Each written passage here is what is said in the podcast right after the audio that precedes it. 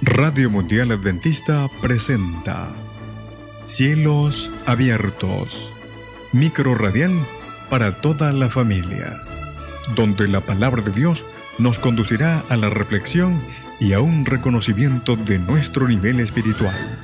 En la voz de la profesora Sandra Serpa.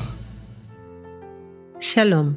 Nuestro pan del día de hoy se encuentra en el libro primero de Samuel, capítulo 17, versículo 33. Dice así, dijo Saúl a David, no podrás tú ir contra aquel filisteo para pelear con él, porque tú eres muchacho y él un hombre de guerra desde su juventud. ¿Te ha pasado alguna vez que deseas o planeas algo y de repente llegan personas a tu vida con y sin experiencia que opinan al respecto y te derriban todo lo que habías trazado? Pues bien, si eres uno de ellos, te invito a que continúes con nosotros y si eres de los que les gusta dar consejos y asesorar, igual te invito, pues fuimos hechos para alentar y tener visión sabia, no para derribar sueños por mera opinión propia. En el pan de hoy vemos dos aspectos interesantes.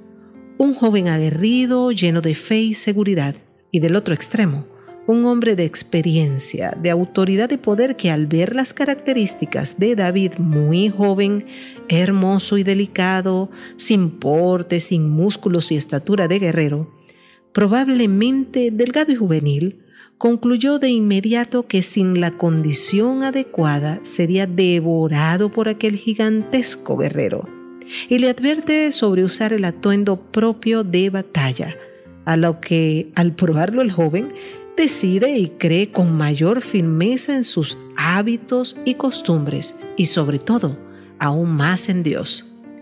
Quizás en otra condición, el joven considerando las palabras del rey se deja influenciar y el temor y la duda le hubieran dado un alto. Pero esta historia debía quedar por siempre a manera de modelar los consejos y escuchar a la juventud. Que su lozanía e inexperiencia no sean motivo para etiquetarles o desconfiar de ellos. Tener palabra sabia no significa un no tajante, sino más bien palabra que le permita considerar y reflexionar sobre sus propias convicciones.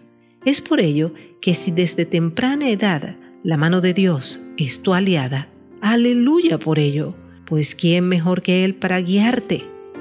Pero si eres de los que piensa que sin Él todo andará en tu vida mucho mejor, te animo a que lo conozcas, pues quizás realmente no te lo han presentado bien. Su amor te envolverá, su guarda la sentirás y su defensa la podrás tocar. ¿Qué te parece si hacemos juntos una oración?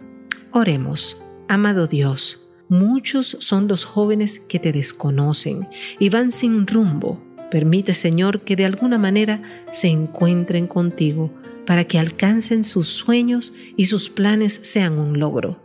Pues ¿quién mejor que tú para entenderles y conocer el para qué nacieron? Muéstrate, oh Dios, en sus caminos. En el nombre de Cristo Jesús. Amén y amén. Bendiciones. Cielos abiertos. Fue una presentación de Radio Mundial Adventista